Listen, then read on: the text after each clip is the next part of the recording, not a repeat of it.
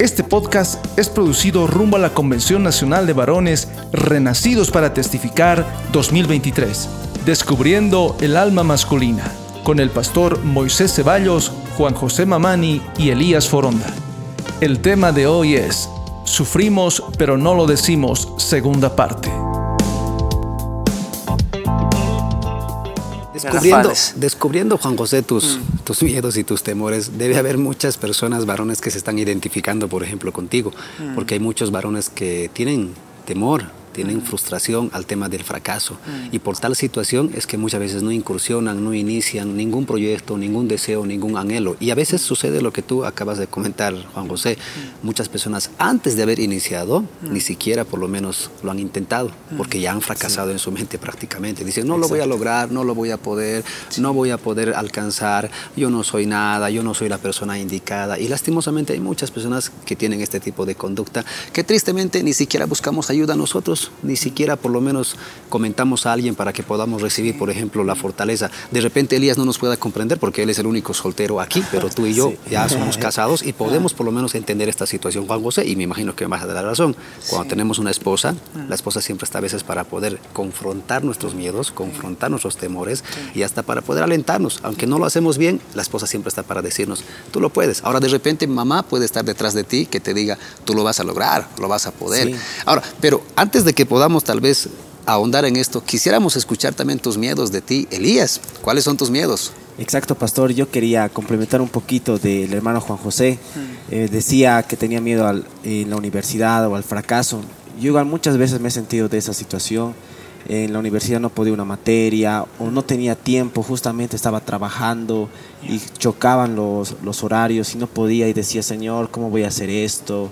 Ayúdame en esta situación y me quedaba prácticamente en una materia y decía, no, ¿cómo, cómo me voy a quedar? Y no podía decirlo eso abiertamente a mi papá. Mm. Mi papá me decía, tienes que salir eh, bien, o sea, no puedes quedar en ninguna materia. Pero tal vez no entendía que el trabajo, el estudio chocaban. Él, para, para él, estudio y trabajo se puede, claro, se puede hacer, pero chocaban los horarios. Y le decía a mi mamá, mami, he pasado con es, eh, por esto y, y, no he podido en esta materia, no he podido llegar y toda la, toda la situación. Y me decía, vamos, vamos, tú puedes, porque ya me sentía fracasado prácticamente. Empezando la carrera, ya, ya sentía fracaso, decía, no, ¿cómo, cómo voy a poder dejar eh, no poder terminar una materia bien? Y le decía a mi mamá, mami, mami esto, el otro, y lo puedo decir que la mamá entiende mucho al hijo, entiende muchísimo. Una persona que te ama mucho, que es tu madre, eh, te entiende tanto que puede decir, está bien, puedes hacerlo, puedes intentarlo. Y su frase de ella que siempre se me ha quedado es, eh, si te caes, te levantas, rápido. No, no, esperes de otra persona que tal vez no te va a ayudar, te caes y te levantas. Muchas veces yo en competencias como he estado en fútbol, atletismo, me caía y, estaba siempre la voz de mi mamá, te caes, te levantas. Me caía, me levantaba ese momento. y así, ese, ese miedo al fracaso que he tenido al principio, sí, lo he vivido, hermano Juan José. Mm. Y también al terminar la carrera, igual está, tengo un poco de miedo, también un poco de temor, después que voy a trabajar, eh, qué va a ser de mi vida, con qué me voy a casar y muchas cosas como eso, pastor. Por supuesto que sí, hay muchas incógnitas que de, que de hecho acompañan como temores y como miedos y hasta a veces como vergüenza. Mm. ¿Qué carrera estudiaré? ¿Será que soy un hombre exitoso? Mm. ¿Con quién me casaré? ¿Tendré hijos? ¿Tendré una empresa? ¿Tendré carro? ¿Tendré mm. casa? Y pudiéramos formular muchas más preguntas todavía. Permítame compartirles, por ejemplo, yo tengo también un temor, yo tengo también un miedo que... Lo he superado, como tú dices, Juan José. Gracias a Dios he logrado superar. Yo he tenido temor durante varios años, por ejemplo, a la oscuridad. Yo no dormía solo. Bueno, yo, yo provengo por lo menos de una familia muy humilde donde en una habitación dormíamos, por ejemplo, mis dos hermanas juntamente conmigo. Por supuesto en camitas apartadas, apagaban la luz, yo estaba confiado porque estaban mis hermanas cerca de mí. Algún momento sucedía, por ejemplo, que mi hermana se iba a algún otro lugar por decirle, de viaje y me quedaba solo, por ejemplo, yo no podía dormir, por ejemplo, con la, con la, con la luz apagada. Siempre tenía que prender la luz para poder descansar. Y a pesar de ello tenía un poco de temor. Durante varios años me ha acompañado eso. ¿Y saben cuándo he empezado tal vez a afrontar este miedo? Cuando me casé. ya hecho un hombre prácticamente, porque cuando me casé mm, decía, voy a ir al baño, mi amor, y mi esposa me dice, está bien, no, ¿no quieres ir tú al baño a mí? No, pero eh, vamos, pero no entiendo. Y descubrió, por ejemplo, sin que yo se lo diga, porque justo estamos hablando de este tema, y no puedo dejar de decir, tenemos vergüenza de decir nuestros temores, nuestros miedos. Y mi esposa me descubrió y me dijo, tienes miedo a la oscuridad, ¿no? No, no, no, no, no. ¿Cómo?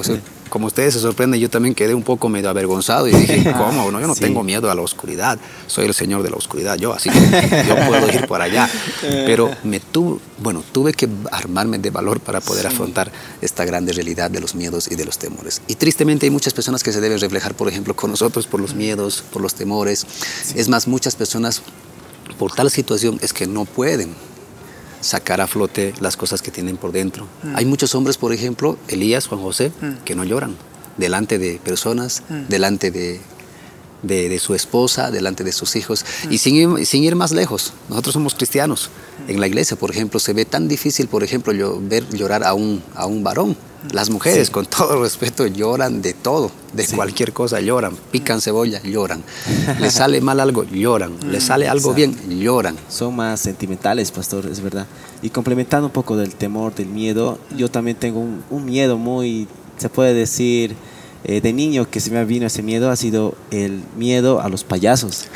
Tenía miedo mucho a los payasos. Eh, la primera vez que le vi a un payaso, estábamos en la calle, tenía, no me acuerdo muy bien, era muy pequeño, 6, 7 años, pero me acuerdo esa imagen, tengo esa imagen en mi mente hasta ahora, y me decía mi tía, mira, mira a esa persona, yo le miré y me dijo, te va a comer, te va a comer. Y se me vino a la mente, y siempre cuando veía a una persona pintada, toda de blanco, de payaso, decía, me va a comer. Ahora, ¿qué hago? Eh, ¿Qué voy a hacer? Eh, ¿Dónde voy? Eh, mami, quería gritar. y veía a ese payaso. Bueno, he visto otros payasos y decía, no, me tengo que ir por el otro lado. Veía otro payaso al frente, no, mi corazón se, se más. se aceleraba más y decía, no, me va a comer. Y, y ese miedo empezó a crecer poco a poco, aunque, aunque pensaba que no, no iba a ser tan eh, que, iba a tomar mucho cuerpo, se puede decir, este miedo, a, los, a la edad de 14, 15 años seguía teniendo ese miedo. Y, y, de repente vi una vez cómo, cómo hacían el proceso de un payaso, cómo se pintaba, cómo se arreglaba, qué chistes iba a hacer en el baby shower, en los cumpleaños, y se me empezó a quitar ese miedo. Estaba ya relacionado un poquito metiéndome eh, qué hacían los payasos, porque eran personas solamente haciendo su trabajo, su labor, mm. y se me, se me pudo, puedo decir que se me ha ido ese miedo poco a poco. Hasta este momento puedo decir que ya no tengo miedo a los payasos, pero hace siete, bueno, hace 10 años o 15 años tenía mucho miedo a los payasos, pastor. Lastimosamente, a veces este ser querido, creado por Dios, las mujeres a veces también apoyan y nos ayudan a veces a poder apropiarnos más en el miedo, en el temor, porque eh, como tú mencionas, ¿no? No falta una mamá que dice, te va a llevar el cucu, te va a llevar por si acaso el payaso, te va a llevar por si acaso. Y a veces nos infunden de ese temor y crecemos con ese tipo de, con ese tipo de situaciones donde no queremos a veces encontrarnos con el payaso, con el cucu. Miren que yo, por ejemplo, he buscado hasta grande al cuco. No sé quién era el cuco. Me dijeron, el cuco te va a llevar, el cuco te va a llevar. Y bueno, he tratado de asociar que era el demonio. Nada más. Pero sin embargo, son temores y son miedos que están en nuestras vidas. La culpabilidad, por ejemplo, cuando nosotros sentimos esa sensación de ser culpables, sabemos que somos culpables en alguna aptitud, en alguna acción, en alguna circunstancia que de repente nos ha salido mal porque somos culpables, porque también es de varones, es, de hombres y por supuesto de caballeros, de cristianos, a través de la palabra, hablando de poder reconocer. Pero sin embargo, muchas veces muchos se tratan de enfrascar en eso de no expresar la culpabilidad. ¿Cómo podemos afrontar todo esto? A ver, vayamos un poquito desenglosando este tema que estamos hablando sobre sufrimos, pero no lo decimos. Muchas personas por dentro empiezan a gritar. Digo por dentro porque nadie escucha esos gritos que cada hombre, que cada varón dice, ayúdenme, auxilio, quiero contar, quiero llorar, mm. quiero comentar todos mis miedos, mis temores, pero sin embargo no es que no haya quien quiera escucharnos, sino es que nosotros ponemos como un caparazón prácticamente. Ahora, ¿cómo damos tal vez de repente una ayuda? ¿Cómo damos un consejo? ¿Cómo damos, por ejemplo, una un consejo que pueda ayudar a los varones para que puedan salir de esta situación. Miren, que acaban de ustedes mismos mencionar y por supuesto yo, hemos superado grandes miedos y muchos pueden estar en estos miedos que nosotros estamos o en otros, pero sin embargo a veces no pueden cómo sobrellevar esta situación. ¿Cómo afrontamos, por ejemplo, estos miedos, ah. estas sensaciones, Juan José? Yo creo que primero que algo que veo ¿no? en el que Dios ha, creado al hombre, eh, primero como dice, ¿no? es como es como un líder, ¿no? tiene una influencia y también tiene, o sea, se espera valor ¿no? de, un varón, valor, decisión, como que decir, ya está bien, eh, hay, hay, muchas cosas que me hacen sufrir o me, me golpean, pero, pero también tengo la capacidad de levantar. Entonces, yo, yo veo que tenemos que ir por ese lado, ¿no? De conocer que hay, hay en la culpabilidad, hay el miedo, pero que también Dios nos ha dado esa, esa, capacidad de, de, afrontar. Entonces, yo puedo, digamos, desde, desde mi punto de vista, digamos, eh, entendiendo por todas las cosas que me ha tocado pasar en estos últimos dos años, porque a mí me ha tocado pasar como una, como una, como un calvario, ¿no? O una dura prueba, ¿no? Porque, bueno, sí, en resumido podría decir que mi esposa se, eh, nació mi segundo hijo, y de repente, y la verdad, eh, yo como varón sí eh, puedo decir que también soy responsable ¿no? de no haber entendido cómo era, digamos, la condición de salud de mi esposa frente a los embarazos. Y recién, ¿no? más que todo, porque yo he tenido un, tercer hijito más, que también, él, él, ya está en la presencia de Dios también. Eh, yo recién entendí que un embarazo le afectaba a su salud de mi esposa. Oh, y entonces y eso, digamos, ha, provocado que ella en casi dos años y algo así, ella tenía un proceso, digamos, de, salud muy inestable, difícil, que para mí ha tenido que ser como un calvario, porque desde el primer momento que le, le, tenía que internar, he tenido que poner, o sea, como que, como que tomar valor, ¿no? Porque si no tomaba valor, otros iban a tomar valor por mí, digamos, pero yo tenía que tomar valor. ¿Por qué? Porque e, e, ella era mi esposa, entonces yo tenía que mostrar la cara, aunque en el, en el fondo yo tenía preguntas, y, ahora qué se hace? ¿Y dónde se va? Y, y, a veces viene ahí viene la culpa, ¿no? Tú no le has cuidado, tú no has sido, digamos, sabio en varias cosas que has hecho. O sea, y la verdad, eh, algunas cosas sí he asumido como responsabilidad, pero otras, digamos, ahí venían ¿no? las culpas. Entonces, todos esos pasos he tenido que aprender a sobrellevar, he tenido que igual aprender, a, aun cuando ella estaba, digamos, internada, acompañarle, ver que era necesario estar ahí y aún, digamos, eh, entender que ahora no solo era ella, también eran los hijitos, la propia casa, uno mismo. Y, entonces todo eso, eso he visto que hay que, hay, primero que, hay que entender que hay una realidad que hay que enfrentar. Lo segundo es, digamos, que tienes que, tienes que digamos, eh, Sí, hay, hay, maneras de expresarlo, ¿no? Si digamos eh, no eres cristiano, el que es no es cristiano, su salida va a ser huir, ¿no? muchos me han dicho eso, viendo la conciencia de mi esposa, dice, sí, algunos me decían, yo te admiro, me decían, ¿no? Porque un, no sé si una gran mayoría, pero frente a esas situaciones donde ven, a, puede, ser alguien, alguien de tu familia, ¿no? Ya sea, en caso de mi esposa, ver las conciencias, me decían, en tu caso, eh, otro, otro varón se hubiera escapado, hubiera dejado, y hubiera, hubiera escapado, hubiera huido, ¿no? Y la verdad Pero no. tú afrontaste. Sí, me tocó afrontar. Lo que me ha, me ha, me ha, me ha, me ha hecho afrontar era, eh, eh, si no afrontas, eres cobarde, primero. Y lo otro es el, reconocer, él decía, si, si digamos, yo no afronto, y más bien hago, hago de lo, lo, que pueden hacer otros, ¿no? Escapar, decir esto. Había un Dios que estaba por detrás mío, ¿no? que, que me iba, digamos, en vez de dar bendiciones, eh, me iba a dar un, castigo, un juicio. Y yo decía, no, yo no quiero eso, yo tengo que afrontar.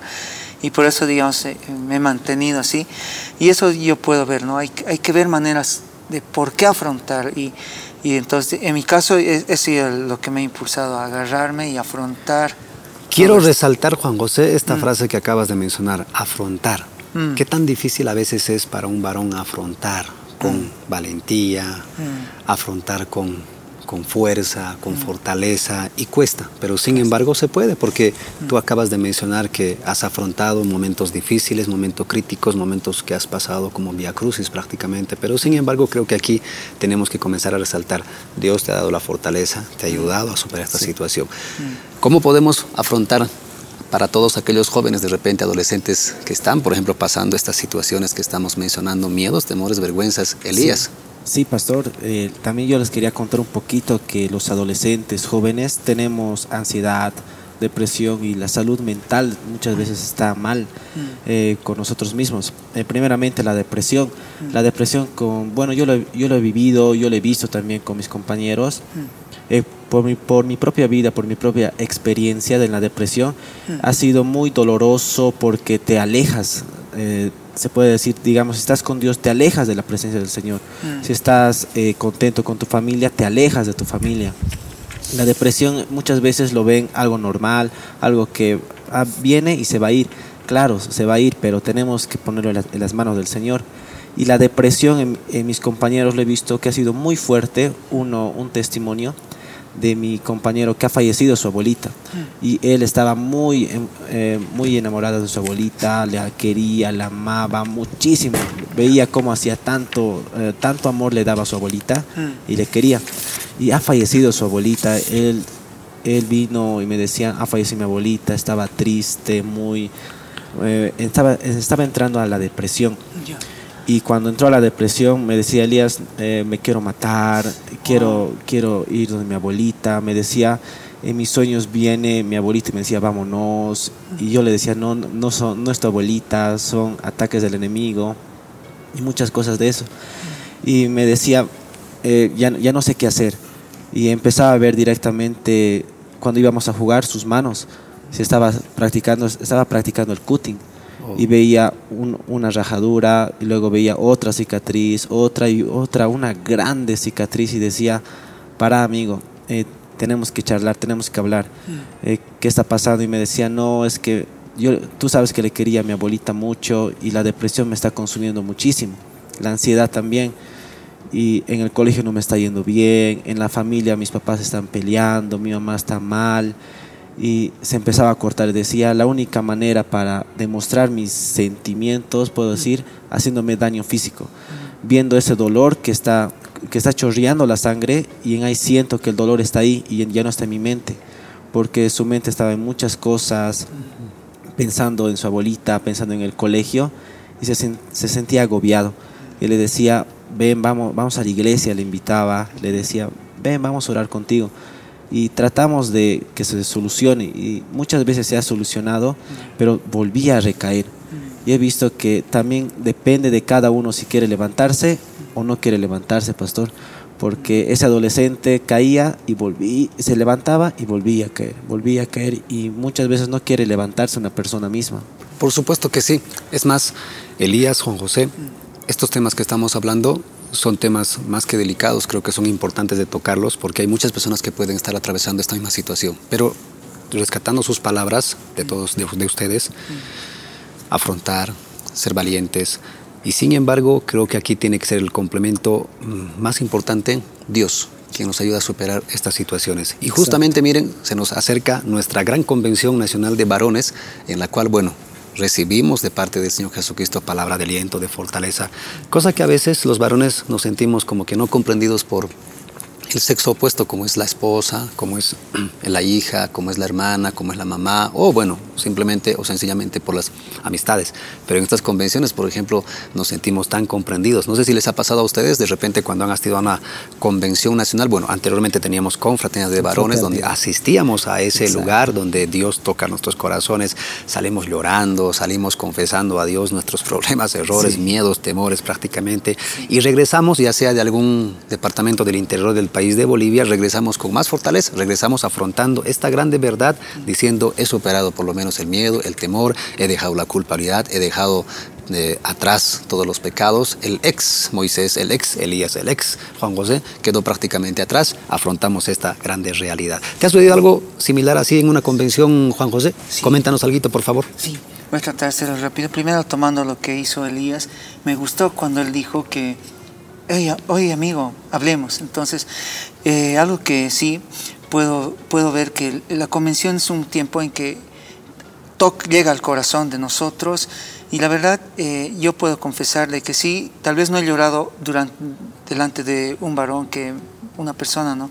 Aunque me hubiera gustado, ¿no? Que alguien se acerque a mí y me dice, contame, yo te voy a escuchar y llorar delante de él, digamos, me hubiera gustado, pero no, no me ha pasado todavía, pero sé que algún rato me va a pasar. Pero sí he llorado delante de Dios, ¿no? Cuando me sentí en el momento más crucial, decir, Señor, eh, en el caso de mi esposita, decir, ¿hasta cuándo? ¿Cuándo se va a...? Yo decía, Dios, por favor, manifiéstate, si la sanas completamente vas a dar un, gran testimonio de que tú eres poderoso, pero si no, van a decir, no, Dios no pudo, pero al final he aprendido de que a esperar la voluntad de Dios, y ahí yo lloré, yo dije, lloré, me salieron las lágrimas, pero sí, y yo, yo puedo decir que una convención va a ser un instrumento de Dios para, para llorar, ¿no? Porque necesitamos llorar delante, delante de Dios y entre nosotros, porque al llorar sacamos aquello que falta salir. Por supuesto que sí. Elías, ¿asististe a alguna convención de varones? Sí, mi pastor, yo quería contarles también que asistí a la primera confraternidad de varones que se pudo realizar en la ciudad de Oruro. Eh, esa confraternidad de varones era, estaba, era muy especial porque yo no, yo no tenía el permiso de mis papás, pero mi tío que es pastor también en la ciudad de Santa Cruz me dijo, vamos Elías, eh, te puedo llevar, voy a pasar por Cochabamba.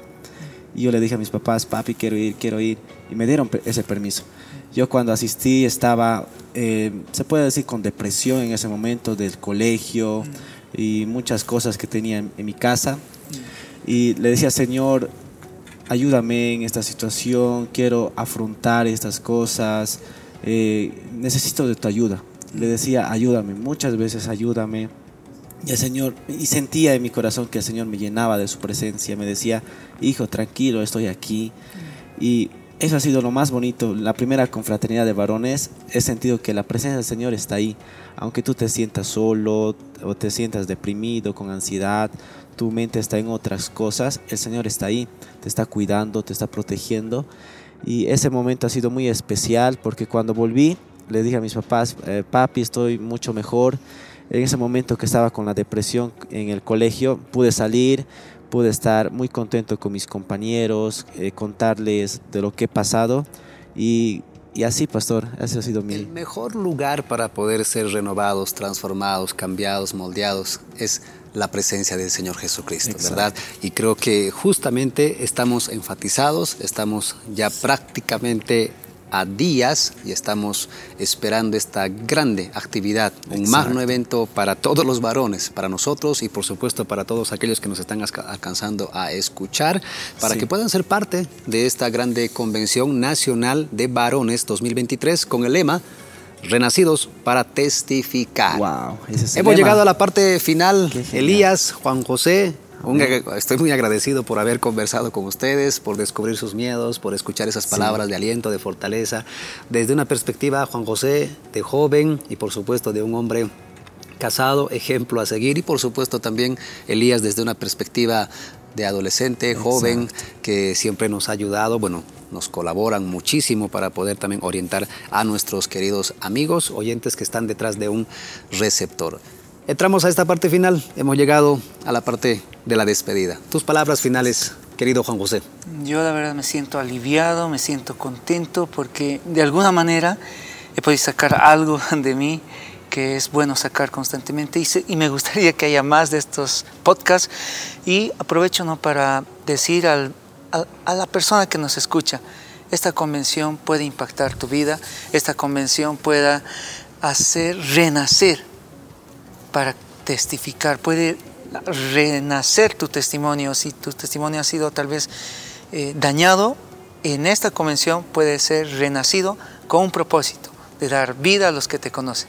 De igual manera, Elías, agradecido porque haya sido parte de este podcast, tus palabras de despedida. Estoy muy contento de charlar con ustedes y esperando con ansias, con muchas ganas de asistir a esta convención de varones que es Renuevo y estoy muy contento, espero que todos estén bien alegres y les animo a, todos que asistan. Por supuesto que sí. Gracias Juan José, gracias querido Elías, estamos listos y preparados para poder también llegar a nuestra grande convención nacional de varones 2023, renacidos para poder testificar. Este lema nos menciona en grande manera que vamos a ser transformados, vamos a renacer nuevamente, como dijo Juan José y como también complementaste Elías, para poder testificar. Es más, de repente sin darnos cuenta hemos testificado nuestros miedos, temores para que a otras personas también les pueda ayudar muchísimo. Que Dios los bendiga en grande manera, los esperamos en nuestra grande convención nacional de varones 2023, renacidos para poder testificar. Un grande abrazo, queridos hermanos y amigos. Los esperamos. Chao. Chao. Gracias por acompañarnos hasta aquí. Hemos llegado a la parte final de esta serie de podcast, producido rumbo a la Convención Nacional de Varones Renacidos para Testificar 2023. Encuentra este material disponible en nuestra página de Facebook, Betel Cochabamba. Dios te bendiga. Hasta la próxima.